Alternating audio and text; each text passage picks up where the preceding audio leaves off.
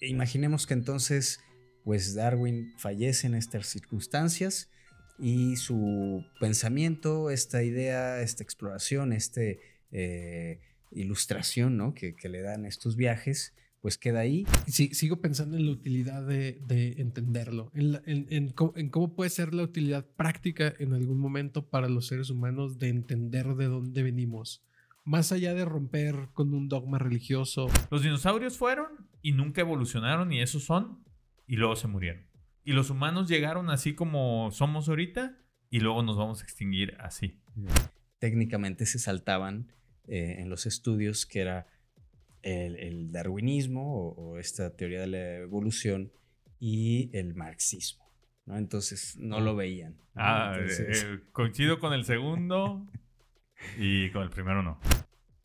¿Cómo, cabrón? O sea, no, no digas mamadas, ¿no? O sea... Sí, creencias de gente pendeja, ¿no? Londres, 19 de octubre de 1835 uno de los integrantes de la expedición científica de la Marina Real Británica por Sudamérica, falleció en una de las Islas Galápagos. Charles Robert Darwin, un joven geólogo y naturalista, sufrió un fuerte golpe en la cabeza, ocurrido en circunstancias poco claras. Encontramos a Charles sin vida, en una zona rocosa donde se habían avistado algunas tortugas gigantes refirió en un escueto comunicado el comandante Robert Fitzroy, autoridad al mando del HMS Beagle. La embarcación arribó a las Galápagos el 15 de septiembre como parte de un viaje exploratorio alrededor del mundo. Esa tarde Charles nos comentó que se sentía algo mareado.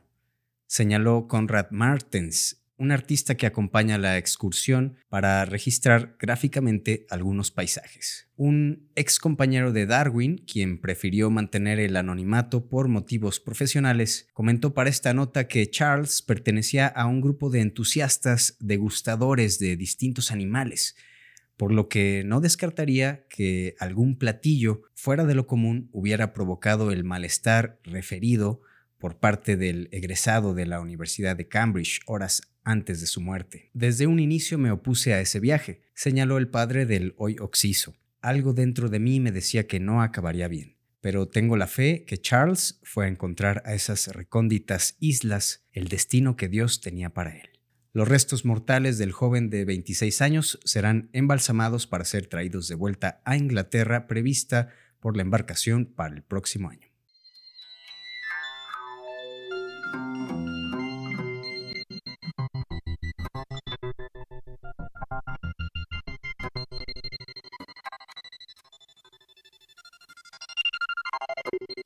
Somos expertos en nada pero apasionados de la historia y la cultura. Fascinados por las posibilidades del tiempo, de la variabilidad, de la ficción y de todo lo que no pasó. De los tiempos imposibles. Hola amigos, ¿qué tal? ¿Cómo están? Bienvenidos a este tercer episodio de Tiempos Imposibles. Soy Pablo Hernández Mares. Tiempo detenido. Carlos Michel. Y bueno, pues en esta ocasión vamos a, platicar sobre una ucronía, que es esta idea de cambiar eh, el tiempo de un evento. Eh, con este, este científico reconocido, es uno de los más conocidos en esta historia o, digamos en en, la historia que es como, como la conocemos. Como la conocemos, eh, uno de los populares. Exactamente. Eh, está referido que tiene eh, pues uno de los récords de ser de los más citados ¿no? en los trabajos científicos. Y bueno, no sé si para empezar podríamos platicar, digamos, de lo que pues está, los hechos reales ¿no? del trabajo de, de Charles Darwin. Eh, él postuló eh, junto con eh, Alfred Russell Wallace la idea de la evolución biológica a través de la selección natural, justificándola en su obra El origen de las especies, publicado en 1859, con precisamente ejemplos y casos que él pudo registrar en, sobre todo en este viaje de, de este, de esta En el, embarcación. en el viaje que no se murió. En el viaje que regresó afortunadamente con vida. Y eh, bueno, pues eh, lo interesante es que eh, él, digamos, llega a, ciertas ideas que, que ya venían, digamos, este, planteándose en sus círculos de, científicos. Y incluso él retarda la publicación de este, su libro de los más famosos también, pensando que, que sus conclusiones serían demasiado eh, controvertidas. Controvertidas y reveladoras. e y- incluso generarían pues este descontento.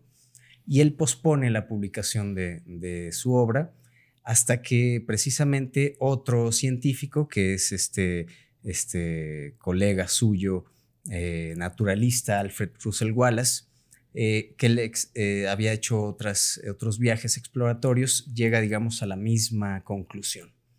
Entonces lo que hacen es eh, ponerse de acuerdo y presentar esta, esta, Pero- esta idea. Darwin, 26 años. En ese momento sí. Entonces, Lo, eh, lo hubieras matado a los 27. ah, para el Ah, Club de los Club de los 27. 27. Sería el primero. Oye, pero eh, lo que no tengo yo muy claro es, en esta exploración, ¿sí dio la vuelta al mundo? sí, sí. O sea, eh, él, él agarró, pues quién sabe qué, a qué edad, veintitantos años. No, 26 ya era abuelo para esa época. Eh, y dijo, yo me voy a ir a recorrer el mundo. el viaje estaba previsto para dos años y se, eh, pues, eh, se extendió por cinco años. ¿no? Entonces sí, eh, sale desde Inglaterra y hace eh, algunas escalas, llega a- a- hacia A Galápagos, Galápagos. cruza el, el Pacífico y regresan, ¿no? Por, por- O sea, que sería como la mitad del viaje cuando andaba por ahí por más Galápagos, más creo. menos, Y sí. te- tengo la duda, ¿él regresa a Galápagos? O sea, como que lo asocio muy directamente con que él pasa mucho tiempo ahí o es su No. único viaje. Sí, no, Bas- eh, que tenga yo entendido, solo paso ahí. Sí, como que existe esta onda de que Darwin estuvo en las Galápagos Sí, como... sí, sí, 200 años ahí investigando y no sé qué. y- Sí, como que muchos de sus hallazgos los encontró ahí, ¿no? Es muy famoso este que no sé si lo vayas a mencionar y no me vuelva yo a adelantar, eh, el de las tortugas, ¿no? Eh, ese, ese tema eh, es uno de los más famosos, pero el otro es el de unas aves, unos pinzones. ¿no? Que lo que él cree en ese momento es que son eh, especies distintas, pero después con, y con la recolección de algunos eh, eh, especímenes, pues se dan cuenta que son variaciones de la misma especie, dependiendo de la isla y sobre todo de, las, de la continental. Ya. ¿no? De- del área Que continental. la continental es Ecuador, ¿no? pues Sudamérica, ¿no? Sí. En, en ese momento, digamos, eh, encuentra esas diferencias y también de los caparazones de las. Sí, de las... Ese es el que yo tenía más presente, Sí, como que Sí, sí. De un, en una de las islas eh, el caparazón era como más abultado y en otra era como más plano. Y las tortugas que tenían el caparazón plano tenían el cuello más largo. Y las que lo tenían abultado tenían el cuello cortito. Y como que eso fuera una adaptación. Era la misma especie de tortuga, pero con esas variaciones porque se adaptaron al, al espacio, a la isla donde estaban. Sí, que luego la consecuencia la, la terminas relacionando más bien con luego el ser humano, ¿no? Con los homínidos y el ser humano, pero nada que ver con ningún tipo de investigación que hizo allá. O sea, ni Changosai ni nada, pues. Sí, sí al, al parecer la, la idea es que él empieza a, a darle una eh, idea lógica al, al surgimiento de, de las especies, ¿no? A la variedad, a la diversidad, biodiversidad. Y eh, entonces él, él plantea que eh, ese, es, ese es como el, el punto clave, que, que hay eh, eh, antepasados comunes, ¿no? Entonces ahí hay incluso un, un boceto en el que eh, él se plantea esta idea como de un árbol que se ramifica y entonces tiene que haber algún punto que, que una, ¿no? Por, por distintas características a, a las especies, ¿no? Y entonces ahí se empieza a, a- a acercar a esta idea de la, del origen del hombre, ¿no? Después escribe, escribe un, un- un texto más enfocado en, en los seres humanos, ¿no? Pero eh, ahí surgen también estas cuestiones de decir, bueno, es que es el, eh, eh, los, los seres humanos provienen de los chimpancés, cuando Sí. no, es, es una rama de la misma familia, ¿no? Un, antece- un, un- un, este, ancestro común. Ya. ¿no? Ese es su, Órale. el O planteamiento. sea, te lo enseñan en, en la secundaria, supongo, en la prepa, pero como muy de pasadita, ¿no? O sea, no. Pues como todo, güey. A menos de que te hayas dedicado a, la- a las ciencias biológicas, no, no tienes mucho contacto más allá del hecho de saber que existe Que fue a la Galápagos. y que fue a las Galápagos y que hizo el origen de las especies y todo. Tengo una, una cosa que me pasó hace unos años que sigo en Instagram a una, a una casa de subastas mexicana y subastan cualquier cantidad de madres y antigüedades y cosas así. Y una vez estaban subastando el origen de las especies primera edición. Una edición, Órale. primera edición del origen de las especies. Entonces yo dije, ¿cuánto puede costar un Mm, me- libro? Entonces dije, Voy a pujar. sí, sí, sí, dije, que do- 250 mil pesos, no sé. El- la salida era 6 millones de pesos. Órale. 6 millones de pesos la salida. Dije, no, no, No, no, pues no es, es- no es para mí. No es para mí, este, ya lo leí. Ya, sí, sí, Está- ¿para qué lo quiero? Si, si está, si está en el Kindle. Sí. Está en el ya, Kindle con en- ¿Cuánto costará en el Kindle? Unos 238 Mm. pesos. Hay, hay versiones libres Ah. ya. Ah, Sí, no, ya pasó demasiado y- tiempo. y leerlo. Ya, ya, ya debe ser totalmente libre, ¿no? Y si lo empiezan a leer también es, es muy interesante porque, mm, digo, no, no, no estoy seguro que, que sea así, pero yo siento que sí eh, tiene este estilo ya de, de- de la divulgación ¿no? científica como moderna, pues, ¿no? El facilitar. De hecho, se empezó a hacer famoso antes de regresar porque enviaba algunos comunicados, algunos eh, mensajes y entonces en, en los círculos eh, ingleses y de la, de la sociedad eh, real, eh, pues empezaba a conocer ¿no? lo, lo que estaba viendo y las observaciones, y, eh, pero lo hace de, de esta manera, ¿no? muy, muy, muy eh, en primera persona, muy, muy cercano a lo que él está pensando, a lo que él se está eh, contra, digamos, contraponiendo sus propios paradigmas, ¿no? Que, que tendría, que, que eso, incluso este lenguaje eh, heredamos de él, pues, ¿no? De poder hablar de estos temas así.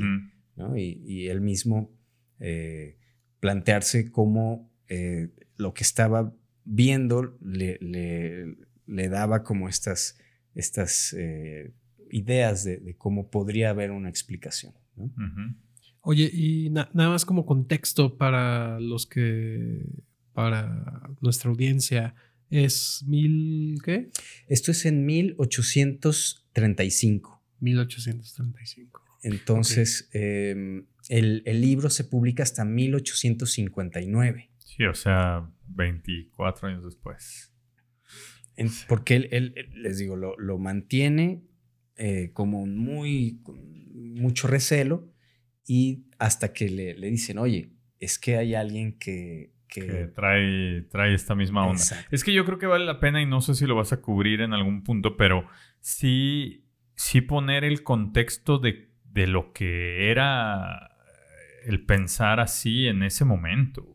O No, sea, era un rompimiento. era un rompimiento de todo, sobre todo con dogmas religiosos, Sí. ¿no? O sea, la antítesis, digamos, de la teoría evolutiva, pues es el creacionismo, ¿no? Que es, a nosotros nos creó Dios y venimos todos de Dios y en las diferentes versiones del creacionismo que haya es, a nosotros nos creó Dios y nunca hemos cambiado y los hombres somos la, la, especie elegida de Dios y tenemos toda esa historia que tiene miles y miles de años de discurso y de narrativa en cualquier religión que, que voltees. O sea, no es, no es exclusivo del cristianismo, ¿no? Entonces, como que, el, que viniera un, un rebelde que se fue a viajar por el mundo a los veintitantos años a decir, no, o sea, no, pues a- Dios no tuvo nada que ver aquí, cabrón. O sea, esto fue así desde hace millones y millones y millones de Claro. años y nosotros somos los que somos ahora porque eh, venimos en una progreso, en una evolución de, una especie, ¿no? Entonces como que sí era muy riesgoso, yo creo, para él, el no solo, eh, y no me refiero a algo, un riesgo físico o lo que sea, sino, pues él era un científico, un divulgador y, iba contra todo y pues era arriesgar toda su carrera y su estudio al, exponerlo, pues, ¿no? No, y algo que a fin de cuenta iba a impactar en, el tema del ser humano, ¿no? De, también de dónde venimos nosotros. O sea, se iba a ir escalando hasta llegar a esta gran pregunta de, bueno, si pasa con las especies animales,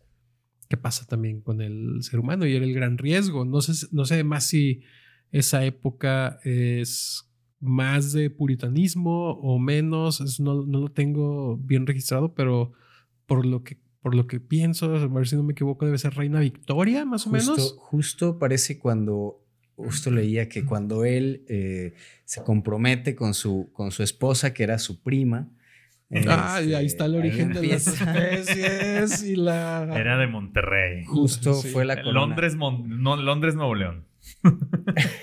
fue justo la coronación de, la reina Victoria. que, duró como ahí otros, otros, no, no, no, sé, pero muchísimos años en el, reinado. Lo que para nosotros es solo una charla entre amigos, los expertos lo llaman ucronía, que es plantear cómo sería el mundo si el resultado de un determinado evento histórico hubiese sido diferente.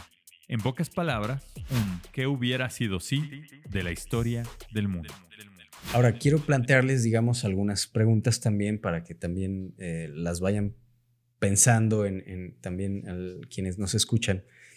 Es si, si ustedes creen que, exacto, estas ideas de una u otra manera habrían eh, surgido. Ya vimos que, este otro científico, eh, Alfred Russel Wallace, él estaba pues ya observando lo mismo con un método y empieza a, recabar evidencia.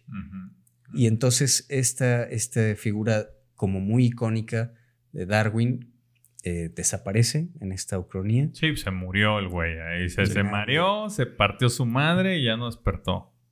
Y, la, y como los, los eh, hechos colaterales, pues, ¿no? La fama del, barco. Eh, sí, de las mismas Islas Galápagos. Las Galápagos, ¿no? Que hoy tienen una fundación este, allí de, investigación científica. ¿Qué piensan de eso? Pues mira, primero déjame decirte que tu cronía me, me pareció graciosa porque, o sea, se muere muy, muy de la chingada. O sea, Hubiera estado bien que se muriera. Por... Salvando tortuga. Ajá, salvó a la tortuga y él se ahogó, güey, algo, pero se cae y se mata. Pero lo que yo creo es que, en, digamos que en una ucronía realista, pues eso era nada más cuestión de tiempo de llegar ahí. O sea, ya había habido otros, otras aproximaciones, si bien no a una teoría evolutiva como tal o a la selección natural, sí había habido cosas parecidonas. Estaba este cuate, el francés Lamarck, ¿no? Que él había propuesto el transformismo y cosas que, que si bien no hablaba de evolución, sí hablaba de, de, que no, eh, o sea, era contrario al creacionismo, o sea, no, no veníamos de una creación divina como tal, ¿no? Este, y como él hubo algunos otros, ¿no? Que, que, que plantearon la, pues, algo parecido a. Eh, sí creo que, hubiera pasado, sí creo que hubiera sido alguien, un, europeo, ¿no? En, América, como que en los 1800 y algo, estaba muy convulso todo todavía. Hacía como que, no, no sé, o sea, como que hacía, hacían sus cosas ellos para ellos y nunca supimos mucho de, de, de aquel lado. Este, pero a mí me gustaría pensar también en, pues, ¿qué pasa que no, si no? ¿No? O sea, ¿qué pasa si al revés? Si más bien el creacionismo cobra más fuerza. Ese era mi, segundo planteamiento. Pero ah. antes de eso, eh, la verdad cuando lo escribí, porque no sabía cómo plantearme, digamos, ese personaje, y porque tiene muchos, también es, es uno que, de los que hay muchos detalles de su vida, ¿no? Y, y de, de, cómo estudia una cosa. Y, hay algunos de esos detalles como este tema que, que, mm, que sí eran aficionados a, probar animales que no se solían eh, comer, pues, ¿no? En la época. Entonces, a, probarlos, ¿no? Y en esta escueta nota eh, se dice que, que, el golpe en la cabeza es en circunstancias poco claras. O sea, eh, ¿qué pasaría? Ah, exacto, ¿no? O sea, porque se plantea como la, la, idea de que podría haber estado él enfermo, pero pudo ser alguien que le provocara el golpe. Alguien que... A mí, eh, respecto al tema de si alguien pudiera haber llegado a esto, digo, sin duda también me gustaría explorar la posibilidad de que no. Ah, seguramente hablaremos más sobre esto, pero eh, me, me, pareció muy interesante que mencionaras en tu cronía a un ilustrador.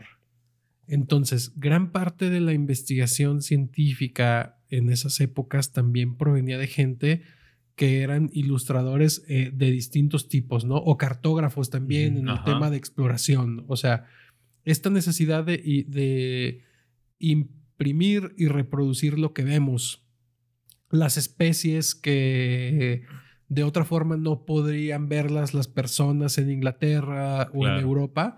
Y eso se me hace bien rico porque eh, recuerdo que una vez un amigo me contaba que en el zoológico de Barcelona había un programa donde llevaban a los niños al zoológico y su chamba era dibujar ah, los animales.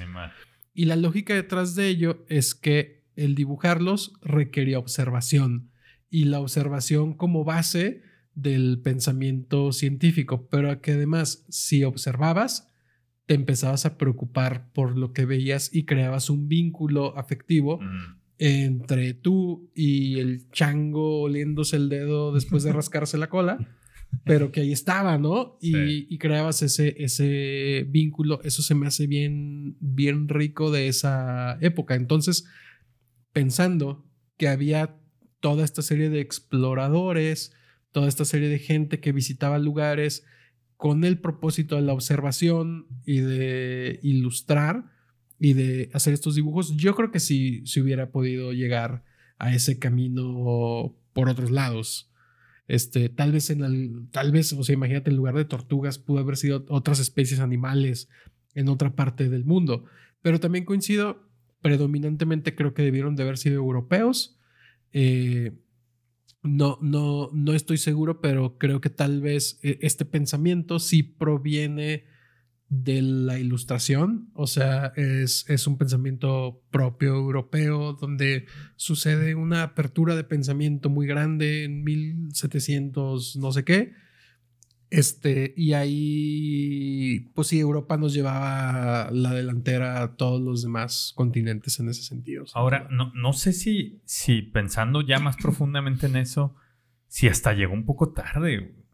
O sea, todavía siglos atrás ya, ya había gente preguntándose por, por el espacio exterior, ¿no? Observando estrellas, concluyendo eh, cómo rotaba la Tierra eh, cómo estaba conformado el sistema solar.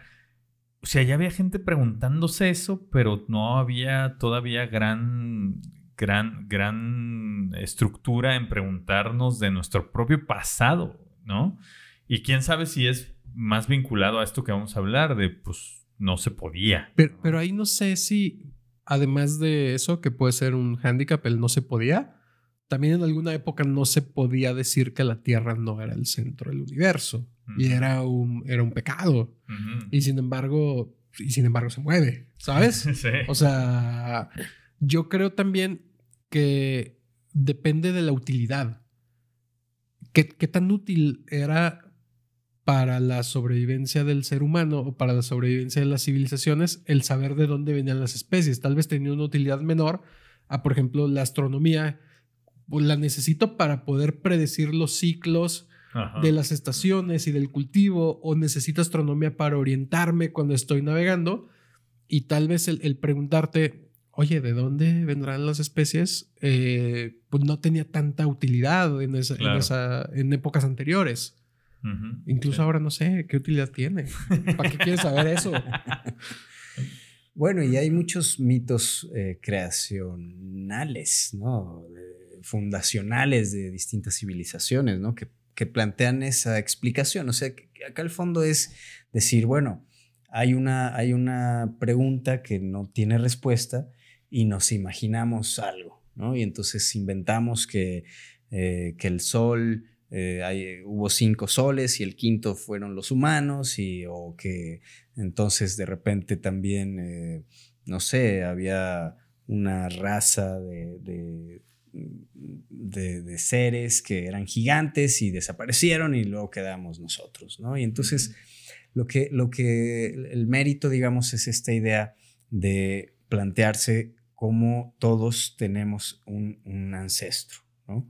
Y entonces eh, ahí empieza también a aparecer eh, las ideas de, de, la herencia también, ¿no? O sea, es decir, cómo, cómo se transmite, ¿no? Y eso vendrá a dar, no, ahora ya en nuestra época, eh, el, descifrar el, el, código genético, ¿no? Y, y, entonces a encontrar estas similitudes, ¿no? Decir, bueno, tenemos 99% de similitud genética con eh, otros homínidos, pues, ¿no? Sí. Claro. Que, además con, con investigaciones que no sé si eran paralelas, ahí sí se me super va, pero como las de Mendel.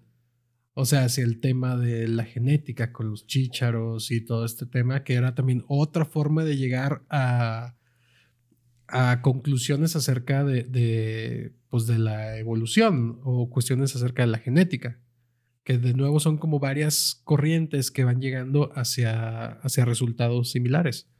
Pero creo que también me gustaría mucho, pues, ¿qué tal que no? ¿Qué tal que seguimos acá en el creacionismo? Ese es el planteamiento, es decir, imaginemos que entonces, pues Darwin fallece en estas circunstancias y su pensamiento, esta idea, esta exploración, esta eh, ilustración ¿no? que, que, le dan estos viajes, pues queda ahí y eh, algunas sociedades, mi planteamiento era que esa sociedad victoriana se blinda, se blinda ante estas ideas y entonces previendo que hay como este, eh, este fluir de, ideas, pues se aprueban leyes que eh, prohíben cualquier idea contraria a la creación establecida en la Biblia. Órale. O sea, un régimen súper autoritario, rudo, estricto. Sí, o sea, es que, que yo creo que, que era algo que, que, podía pasar fácilmente. O sea, y que a lo mejor todavía, todavía hay, hay culturas, religiones con esa mm, rigidez, ¿no? O sea, como no cuestiones nada de lo que creemos que es nuestra fe, porque, porque no nos puedes eh, desestabilizar ahí, ¿no? Entonces hubiera estado bien interesante porque seguramente también hubiera habido curiosos rebeldes que quieren seguir sabiendo, pero sería fuera de la ley, ¿no? Entonces habría sido todo un riesgo ser, ser así de atrevido, de querer saber eh, de dónde vienes y tal, güey. Hay una, como, pues no es una variante del creacionismo, pero es también eh, una corriente que se llama el fijismo, que es lo que decían es las, las especies que ya existen son las mismas siempre y dejan de existir y entonces viene otra, o sea, no había evolución, que era, que, era lo que, que, en eso variaba fuertemente mm. de lo que propuso Darwin. Y entonces los dinosaurios fueron y nunca evolucionaron y esos son y luego se murieron. Y los humanos llegaron así como somos ahorita y luego nos vamos a extinguir así. Entonces, como que había, pero, pero aún así era una creación divina. O sea, esto lo creó Dios. ¿no? Claro. Sí, yo, yo creo que una de las cosas que resultaron fue que ahora, pues sabemos muchos que yo, en mi caso, soy creyente de Dios y que digo, pues sí, todo lo creó Dios pero obviamente lo creó para que pueda evolucionar, ¿no? Y como que nos quedamos ahí a medios chiles, ¿no? O sea, mm, sí creo que Dios nos creó y que creó el universo, pero no, pero no estoy en contra de que, pues, creó una cosa y de ahí evolucionó todo lo demás. Y como que ahí fue una postura cómoda, que no hubiera pasado si esto lo que planteas, ¿no? ¿Es esto o es lo otro? No sé si, si era una época en la que ya se podía hablar de eso también. O sea, tal vez, eh, tal vez en la Edad Media, por ejemplo, con la Inquisición, con todo esto, pues hubiera sido, ¿sabes? O sea, hubiera muerto de otra manera Darwin en, en el potro o en uno de estos instrumentos de tortura, ¿no? Porque, eh, es decir, tal vez a lo más que se enfrentaba era como a cierta censura o sí, a la pérdida de su reputación. un poco más de, de, de apertura para hablar de estas ideas no sé también ahí si, pues era Inglaterra, es eh, iglesia anglicana que tiene también otro tipo de, o sea, acercamiento. Los puritanos eh, norteamericanos, pues huyen de Inglaterra porque sienten que la iglesia de Inglaterra, la anglicana, es demasiado liberal. Entonces dicen como esto no me gusta, yo quiero seguir aquí sin, sin avances, sin nada, yo me voy para América. Entonces, eh, a pesar de ser eh, una iglesia basada en el cristianismo, era una iglesia bastante, pues a una hora, ¿no? Creo que esas son las que tienen ministros mujeres y, cosas de ese tipo. Entonces, no sé si había como, eh, pues que se enfrentara más que nada a la censura. Híjole, no, no, no sé si se pudiera prohibir ahí ese, ese tema o se aprovechara para ganar ventaja, ¿no? Porque hubo una época en la que creo que es coincidente además con este dominio imperial británico donde el sol nunca se ponía en el imperio británico, este, pero que además tenían un gran desarrollo científico. Este, y sobre todo buscando orígenes también de cosas. O sea, está algo, medio siglo después, este, Lord Carnarvon en, en Egipto, este, investigando también los temas de, de las pirámides y todo esto. Y creo que sí había como un desarrollo y además, deja tú, un saqueo cultural británico hacia, venga, para el Museo Británico, todo. Vámonos. Eh. Todos se lucharon. Eh, hay, hay, un tema que me pareció también interesante, que era este de que él tenía estudios de geología. ¿no? Entonces, porque en ese tiempo sí estaban también circulando estas ideas de la creación de la Tierra, ¿no? Como, como planeta. Y entonces, eh, él, en, por lo que leí en, estos viajes, pues eh, eh, sobre todo también en, Patagonia y, en, otras partes del sur, se va observando, en Perú me parece, cómo hay como eh, sedimentos o restos eh, fósiles de, criaturas marinas en montañas, ¿no?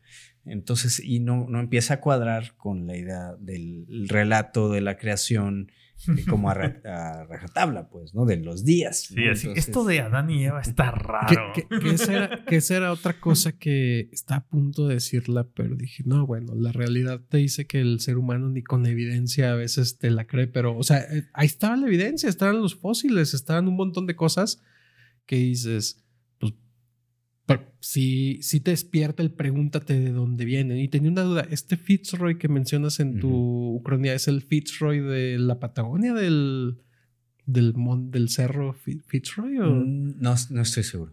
No estoy hay, seguro. Hay, un monte ahí muy famoso en, el sur de, creo que en el sur de Chile. Podría ser, podría ser porque sí, el estrecho de, del Beagle, ¿no? Se, se, tengo entendido que se nombró por eso, ¿no? Por, Porque se hizo después tan famoso ese viaje que, eh, bueno, pues eh, mm, incluso hay muchas especies después, a, posteriori de la muerte de, Darwin, se, se, le nombraron en su nombre científico con alguna referencia a él, pues en, homenaje.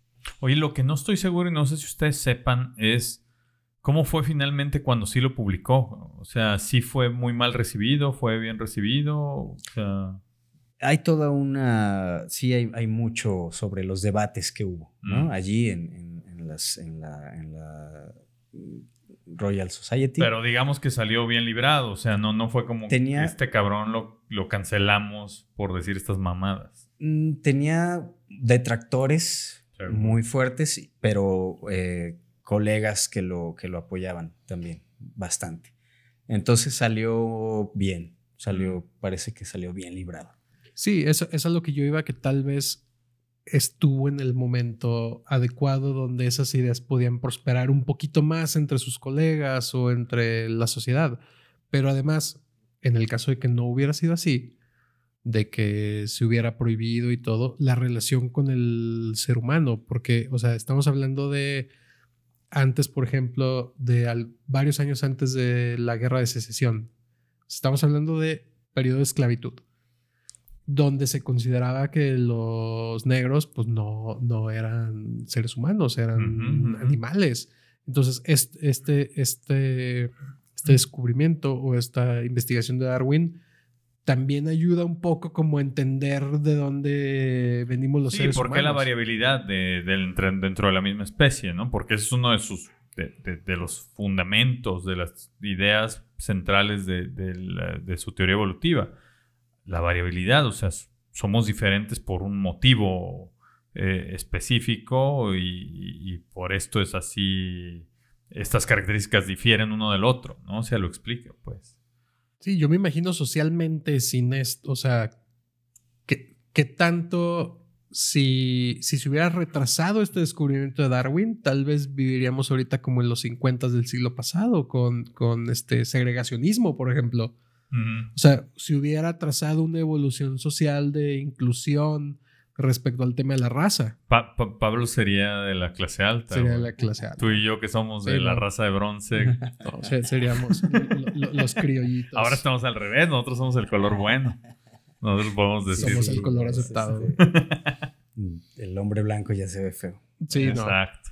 No, entonces, eh, bueno, ahí quería yo, quizás si les parece, empezar a a platicar un poquito eso, cómo, cómo, qué, qué les suena a ustedes en sus casas, en sus familias, en la iglesia.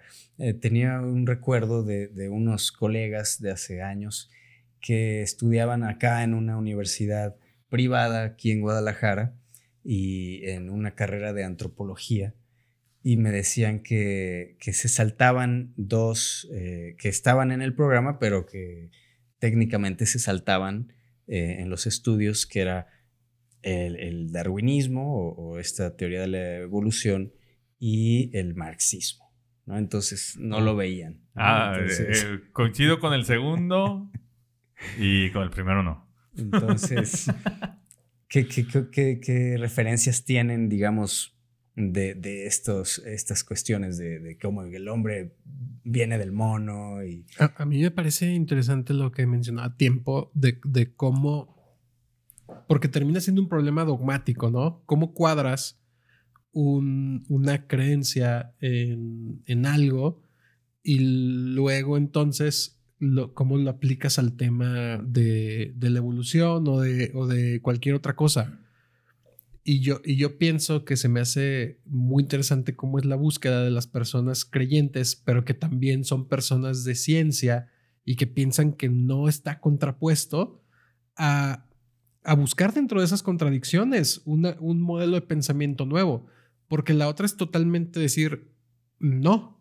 Y entonces haces un museo del creacionismo y pones a los humanos conviviendo con los dinosaurios y dices que los fósiles tratas de demostrar que no existen o que son una invención, e, etcétera. Pero siempre, siempre eh, he pensado mucho que, por ejemplo, me acuerdo que mi mamá tal vez eh, es un caso similar al que, al que tú platicas. Eh, pues, tengo que enseñar esta parte también, aunque después van a surgir las preguntas, oye, pero si Dios creó todo en siete días, ¿cómo es que...? Y entonces, como no hay un canon, o sea, no hay un canon religioso al respecto, pues la mayoría de las personas trata de con lo que tiene en su cerebro y con lo que tiene de información decir, oye, mira, es que yo considero desde que lo que puedes leer en la Biblia de que Dios creó todo es una metáfora, la forma en la que lo creó se creó de otra forma, tal vez, no lo sabemos, hasta tratar de adaptarlo. Y me parece que esa es una búsqueda que va a ir enriqueciendo el tema de las creencias de las personas, las creencias, pero también de lo factual de cómo empatas lo factual con las creencias. Y el día de mañana van a descubrir otra cosa, o sea, ¿qué, qué, qué sucedió antes del Big Bang? Y entonces ¿sabes? Que es como otro, otro otra gran frontera del misterio de, de, la creación. Claro. Sí, yo, yo, yo me acuerdo eh, como llevándolo hacia mi, mi, experiencia personal. Cuando estaba yo chico, o sea, que empiezas como a, pues a, leer sobre ciencia o por las clases de la misma primaria, secundaria, y por el otro lado tienes que ir al catecismo y demás, como que encontraba estas contradicciones o estas eh, pues, eh, discrepancias entre una cosa y la otra. Y yo, yo me que le preguntaba a mi mamá como de, pero ¿cómo entonces Adán y Eva qué? ¿No? O sea, ¿de dónde nacieron? O si nosotros sí venimos de los, de los changos, ellos no.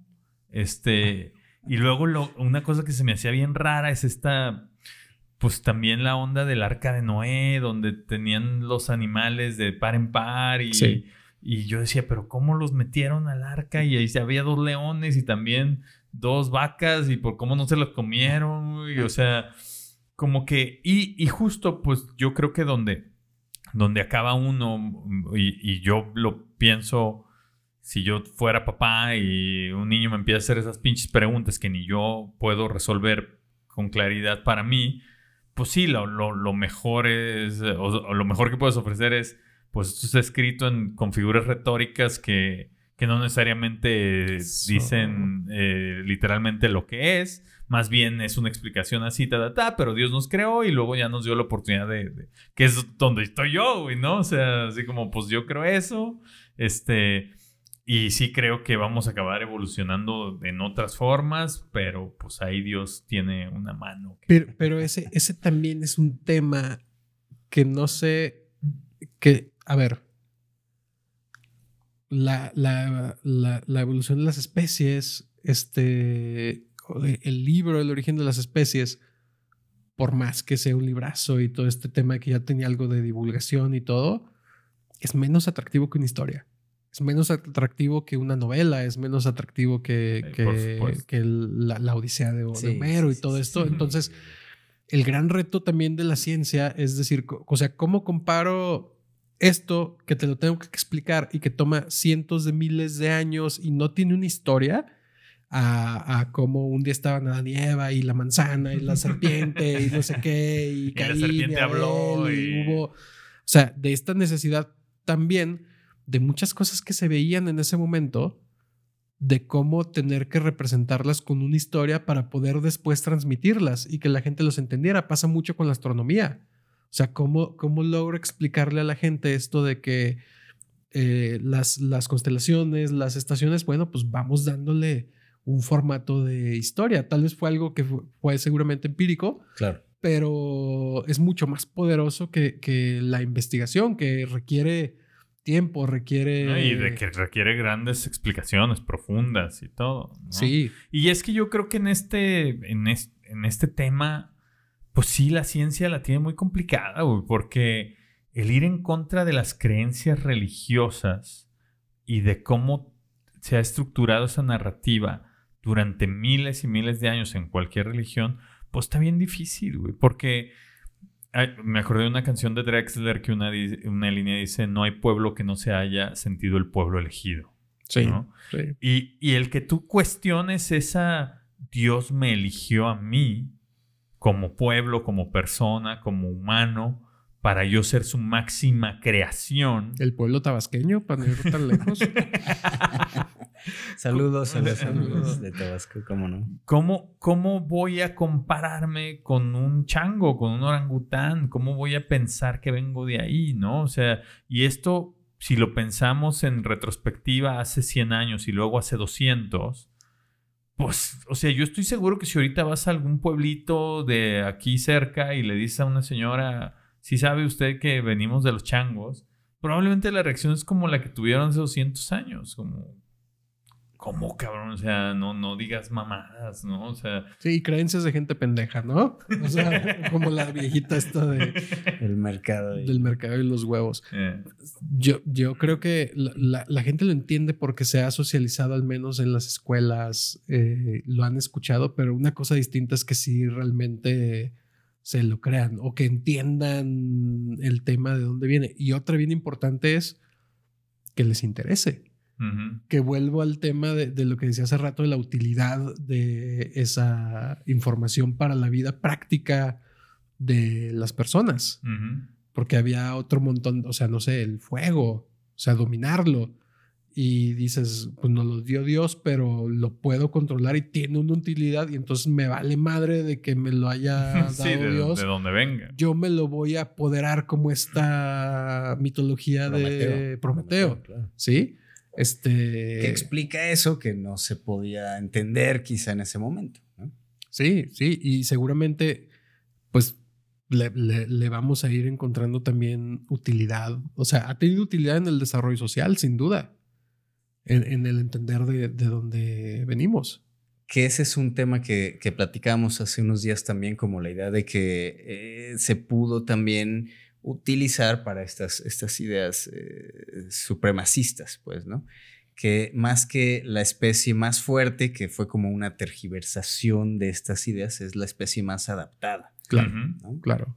Pero ahí, pues, se, se, se puede hacer, como tú dices, una narrativa una historia del, pueblo elegido, ¿no? Y que se planean esta, que se plantean estas cosas, esta, estas cosas de ciencia ficción, como no sé si vieron esta película que se llama Idiocracia, no. Donde te dice, a ver, en un futuro el ser humano ya no necesita ser el más fuerte, el más rápido, el más inteligente, y entonces, ¿qué va a premiar la evolución?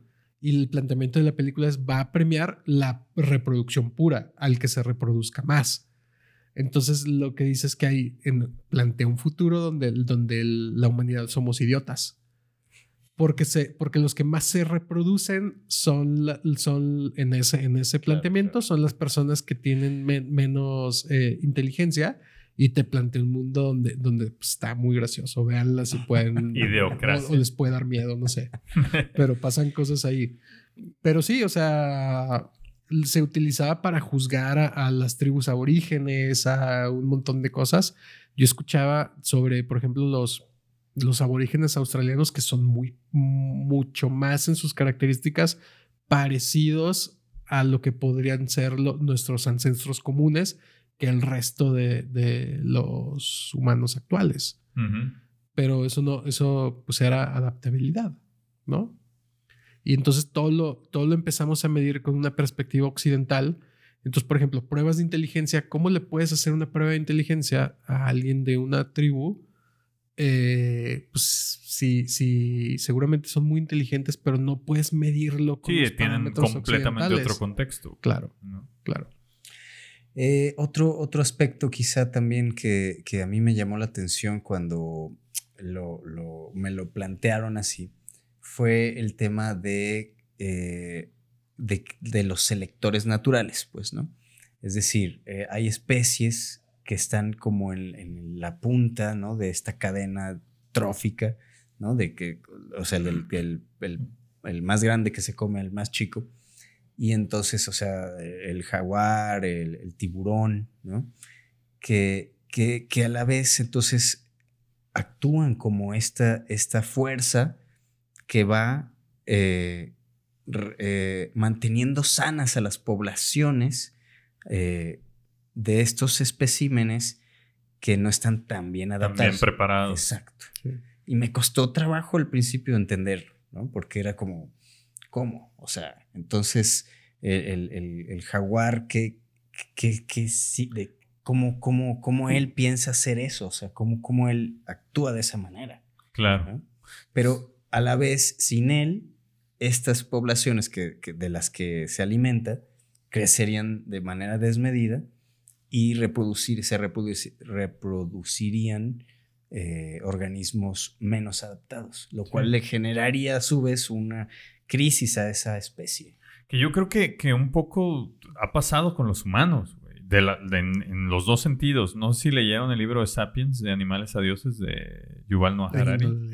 Es un muy buen libro. Eh, y una de las cosas que, que, encuentra uno ahí es cómo el ser humano, cómo el Homo sapiens, sin ser ni el más alto, ni el más fuerte, ni el más rápido, ni el más potente, ni los colmillos más grandes, ni las garras, en 10.000 años dominó el mundo, ¿no? Eh, habiendo, perdiendo en cualquiera de los aspectos, ¿no? O sea, si te peleas con un oso, te va a partir tu madre. Si nadas contra un tiburón, vas...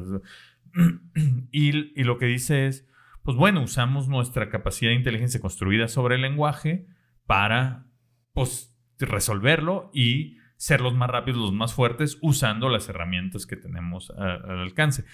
Y creo que eso mismo, o sea, el, el, nosotros moldear el entorno como nosotros queremos, gracias a nuestra inteligencia y a nuestras herramientas, ha permitido también que toda la, todo el cascajo, sí, por, decirlo de algún modo, pues también, también viva y también sobreviva, ¿no? Y entonces luego ves, este, pues presidentes que no eran aptos para ser presidentes, eh, este, gabinete. Sí, eso se va a censurar. Te van a hacer algo con y, luego, y, luego, deja tú, además estabas hablando que de, de, las garras y del pájaro. Y dije, el pájaro agarra. ¿Qué onda con eso? No, este, sí pasa. Eh, eso, eso se me hace muy cabrón, que otras especies también vayan determinando lo que sucede con otras, pero es parte, de, parte del ambiente. De darle de, moldear. De, moldear y, hacia dónde lo va llevando la evolución. O como lo que dicen, por ejemplo, de los pandas. No sé si han escuchado esa idea de que en realidad el panda. Pésima banda de rock. este, en China, que, tocan allá. Este, ese es ya está totalmente perdido como especie. Y que si no es por el esfuerzo del gobierno chino, pues, ¿no? Pues ya no, no, no podrían. Sí, eh, y que a lo mejor, pues no tendrían que haber continuado, ¿no? No sé. Sí, sí, sí, a lo mejor no, no tiene sentido que estén. O sea, como la vaquita marina que no es tímida para el acto sexual y no, somos máquinas. Sí, sí está, está, está, muy, digo, y, tratamos de conservarlas, ¿no? O, en las que la mano del ser humano. Exacto. A los perros. Sí, los, perros. gatos. O sea. Que ha modificado completamente, hemos modificado completamente el comportamiento de lo que era la especie, ¿no? O sea, en mi caso, yo que pues le caliento la comida a mis perros, ¿no? ¿En serio? A veces, a veces. Sí, los estás haciendo menos aptos para. ¿Cuántos días les das vivos? en el cerro, ¿no? Como 14 minutos. En una de esas sobrevives más tú en el cerro. Y también lo dudo un chingo. Ojalá, yo ya les. O sea, yo les he dicho en nuestras pláticas: si yo estoy en peligros de muerte, yo mm, pido morirme primero, güey. Sí, no, pero, pero sí está, sí está muy, sí está muy loco esto, como sigo pensando en la utilidad de, entenderlo, en, cómo, puede ser la utilidad práctica en algún momento para los seres humanos de entender de dónde venimos. Más allá de romper con un dogma religioso o lo que sea, poder, en una de esas es valorar también lo que tenemos. O sea, en una de esas la real utilidad práctica es poder valorar pues, este, este, planeta, eh, eh, lo, que contiene aquí, porque no, no, le encontramos tampoco una utilidad práctica a la conservación. Que eso también está. Ese es un tema. Está raro, ¿no? O sea, tienen ahí como. Se me hace bien loco. O sea, paralelo a esto de los pandas, cuántos recursos se gasta en cuidar algo que tal vez pues, no lo necesitamos, pero en una de esas sí lo necesitamos para entender también quiénes somos y qué es nuestro planeta. O estas silos en Noruega o en Finlandia de semillas donde están todas conservadas ahí. Es Valar. Para guardar pues, nuestro mapa genético de semillas. O estos laboratorios donde está la viruela. O sea, ahí está, ¿para qué la quieres? No sé, pero, está, ahí la viruela guardada porque tenemos que tenerla, tenemos que saber este, de dónde viene. Eh, hay, un libro interesante de, eh, Richard Dawkins, que es este biólogo, ahora ya muy eh, evolucionista, ¿no? Como que adoptó ya todo esto. Y él le abandera mucho este, este tema, quizá. Y se llama La magia de la realidad. Entonces él plantea que, el conocer esto es, es, podría generarte esa misma magia que le podría producir a estos aborígenes, ¿no? Eh, en Australia, que se, en sus mitos de creación y, y entonces él creo que hace ese esfuerzo por eh, bajar como a una historia contada de, de cierta manera para eh, emocionar con estos temas, ¿no? Y hay una, hay una parte que me gustó mucho que tiene que ver como para lo que decías de si te pregunta un niño cómo le explicas, le dice, bueno, tú tienes a tu mamá, ¿no? Y entonces pon eh, eh, tu foto, eh, una foto tuya y abajo la de tu mamá. Y tu mamá tiene una mamá que es tu abuela, y entonces pon su foto abajo de ella. Y tu abuelita tuvo una mamá, y entonces pon su foto abajo de ella, y su mamá tuvo una mamá, y así, ¿no? Y entonces, en esta búsqueda de, de como el eslabón perdido, pues, ¿no? De lance, o sea, porque uno dice en qué momento nos separamos de estas especies, pues, ¿no? Claro. O sea, porque todos tenían una mamá. y que luego también, hablando de este tema de la satanización, de, de, la posible satanización de las ideas de Darwin y todo, o sea, la que sí estuvo muy satanizada era la de la búsqueda de este eslabón perdido, ¿no? O sea, que se buscaba desde el pensamiento religioso eh, negarlo. Claro. negarlo y, oye, ya salió este, este nuevo esqueleto, no, sé qué, y no, este no, o sea, porque no querían que, eh, que se pudiera comprobar esta vinculación. Que, que luego factualmente, ah, por lo que sé, ahí aquí me, me corregiré si me equivoco, todavía no hay como este, estos huesos. Pues eh, lo que yo entiendo es que se sigue, o sea, es decir, en algún momento alguna eh, eh, mamá de alguno de ellos podría haber sido la mamá de otra parte de, mm, o sea, de, otro individuo que en algo, por alguna circunstancia, como estos pinzones que estaban en una isla y, del otro que cambiaba geográficamente y se tenía que adaptar y sobrevivían y, eran, y ahí se separó. Pues, que pues, sí, no, no sabemos cuál fue la mamá que pasó en el proceso, ¿no? Todavía, porque, sí, no, no. porque bueno, lleva, o sea, y, y, va, va, usa algunas imágenes y entonces, pero llega un punto en que baja hasta, hasta un reptil, pues, ¿no? Sí. Entonces. Que hablaba y platicaba con Adán y Eva. esa serpiente malvada. Bueno, amigos, pues esto fue el tercer episodio de Tiempos Imposibles. Ya tres episodios, ¿eh? ¿Qué les pareció? Y ya tenemos ocho escuchas. ahí vamos, ahí vamos. y, yo tengo 10 hermanos, así que ah. algo estoy haciendo mal si tenemos 8 escuchas. Este, no, muchas gracias a todos. Eh, yo, yo lo sentí bastante.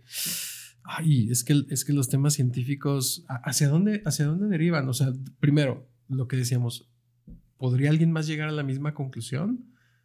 Y luego, además, pues son de los que cambian totalmente todo. ¿Sabes? No, no. Sí, el cómo percibimos el mundo. Sí, sí, sí. O sea, para empezar. ¿Cómo nos percibimos a nosotros mismos? Sí, o sea, el origen de las especies no, no hubiera costado 6 millones de pesos. Tal, vez hubiera costado menos. Y no sé, pero no, muchas gracias. Muy, muy interesante. Y espero que nos puedan comentar también qué piensan ustedes de esto. ¿Qué cosas se les ocurren que pudiera haber pasado si Darwin no. si Darwin se muere? o si lo matan.